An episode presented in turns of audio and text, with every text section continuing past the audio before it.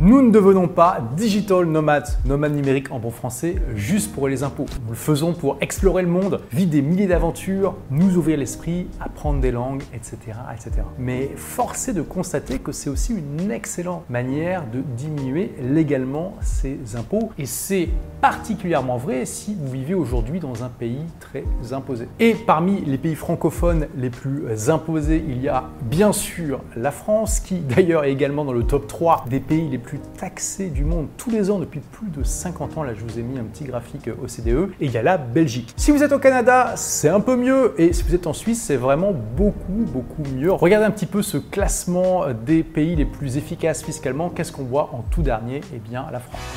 Donc clairement, si vous venez de la France ou de la Belgique, si vous lancez une fléchette sur la carte, vous êtes quasiment sûr de tomber sur un pays moins imposé. Bon, sauf si bien sûr ça tombe dans l'eau. Et ce qui est incroyable, c'est que parmi tous les pays qui existent, il y en a beaucoup, plus de 200, il y en a un qui représente la meilleure combinaison pour vous de qualité de vie, de soleil, d'activité et de fiscalité. Et vraiment, je veux démarrer par ça parce que n'allez jamais dans un pays juste pour payer moins d'impôts, d'accord? Mais par contre, comprenez que les impôts sont un facteur parmi d'autres qu'on va aller chercher avec tout le reste. Et si vous voulez être un vrai digital nomade, c'est-à-dire si vous voulez vous balader tout le temps, pas de problème, il vous suffit de choisir un pays qui soit une base et dans lequel vous passez assez de temps pour être considéré comme résident fiscal. En fait, il y a trois facteurs à prendre en compte. Donc ce sont des facteurs généraux que je vous partage pour ouvrir vos chakras. Hein. Surtout, surtout, consultez toujours un avocat fiscaliste pour valider votre montage. Et voici ces trois principes. Premier principe, la fiscalité et le droit de vivre dans un pays ne sont pas la même chose. Par exemple, si vous êtes citoyen de l'Union Européenne, bah, vous avez la liberté d'aller dans n'importe quel autre pays de l'UE. Vous pouvez aller vivre dans des tas d'autres pays en obtenant des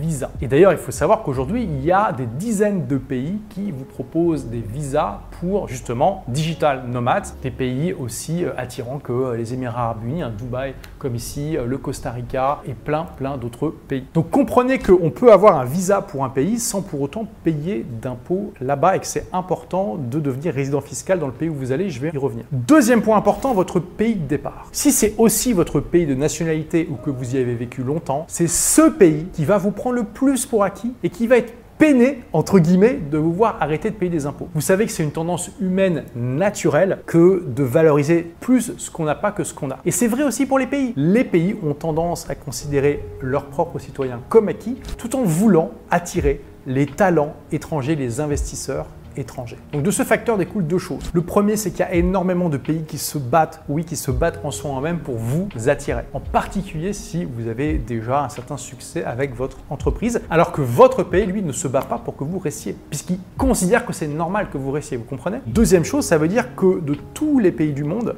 c'est le pays dont vous partez, en particulier si c'est votre pays de nationalité et que ça fait longtemps que vous êtes là, qui va essayez de vous mettre des bâtons dans les roues et de vous retenir. Idéalement, vous devez vous débarrasser d'un maximum de choses dans ce pays de départ. Plus de voitures, plus de téléphone, plus d'abonnement, plus de compte en banque, surtout, surtout aucun lieu qui est à votre disposition pour vous héberger comme une maison de vacances. Alors l'immobilier d'investissement est OK à condition qu'il ne représente pas une majorité de vos revenus et ou de votre patrimoine. Même si idéalement vous vous en débarrassez aussi, hein, le mieux c'est de ne plus rien avoir dans votre pays de départ. Il est aussi important de passer moins de temps dans votre pays de départ que dans votre nouveau pays de résidence par an. Mais attention, ça ce sont des facteurs généraux, c'est en particulièrement vrai pour la France et pour la Belgique, mais ça va dépendre de votre pays de départ et aussi de votre pays d'arrivée. En fait, vous devez regarder quels sont les critères de résidence fiscale de votre pays de départ et éviter de les cocher. Et par contre, vous devez regarder les critères de résidence fiscale de votre pays d'arrivée et faire attention allez cocher. Et si vous êtes bien résident fiscal du pays dans lequel vous arrivez et que ce pays a un traité fiscal avec votre pays de départ, dans ce cas-là, vous pouvez être résident fiscal des deux pays tout en ne payant vos impôts que dans le pays d'arrivée si le traité vous protège. Alors, ça dépend de chaque traité, il faut lire les deux, mais typiquement, si vous passez plus de temps dans le pays d'arrivée que dans le pays de départ, c'est bon. Mais ça dépend des circonstances. Vous pouvez très bien avoir un empire immobilier dans votre pays de départ, y passer euh, quelque chose comme 5 mois par an et ne pas être résident fiscal. Ça va dépendre des pays. En France, il y a comme critère de résidence fiscale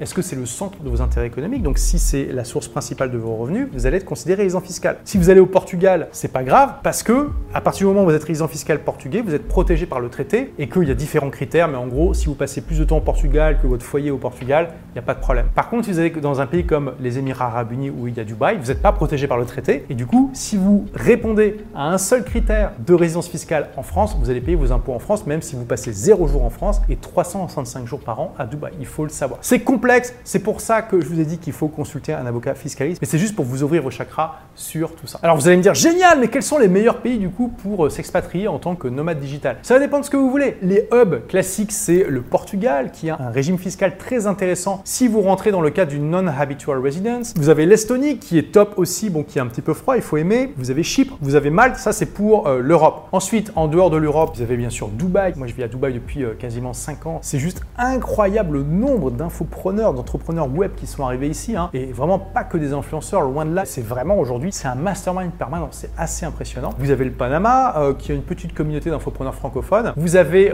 Cancun, tout ce qui est autour de Playa del Carmen, Tulum, etc., etc.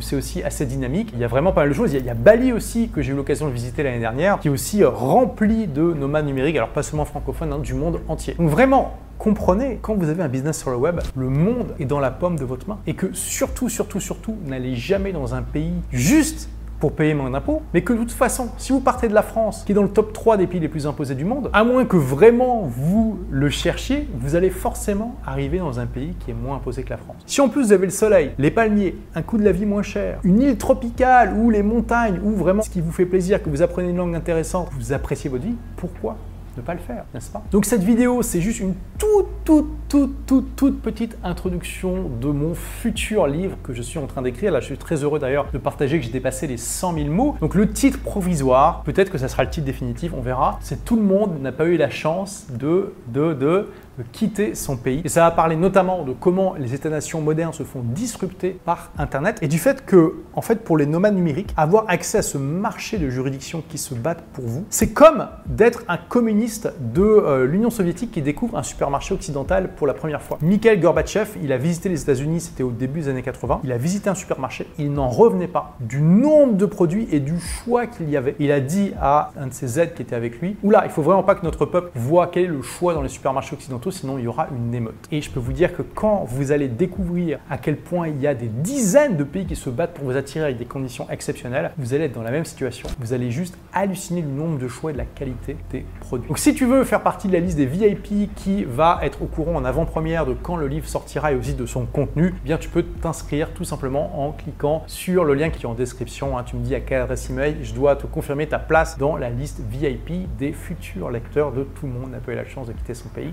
Merci d'avoir écouté ce podcast. Si vous l'avez aimé, est-ce que je peux vous demander une petite faveur? Laissez un commentaire sur iTunes pour dire ce que vous appréciez dans le podcast tout simplement. Ça aidera d'autres rebelles intelligents comme vous à trouver le podcast et puis à être inspirés tous les jours ou presque par lui. Merci et à très vite pour de nouvelles aventures.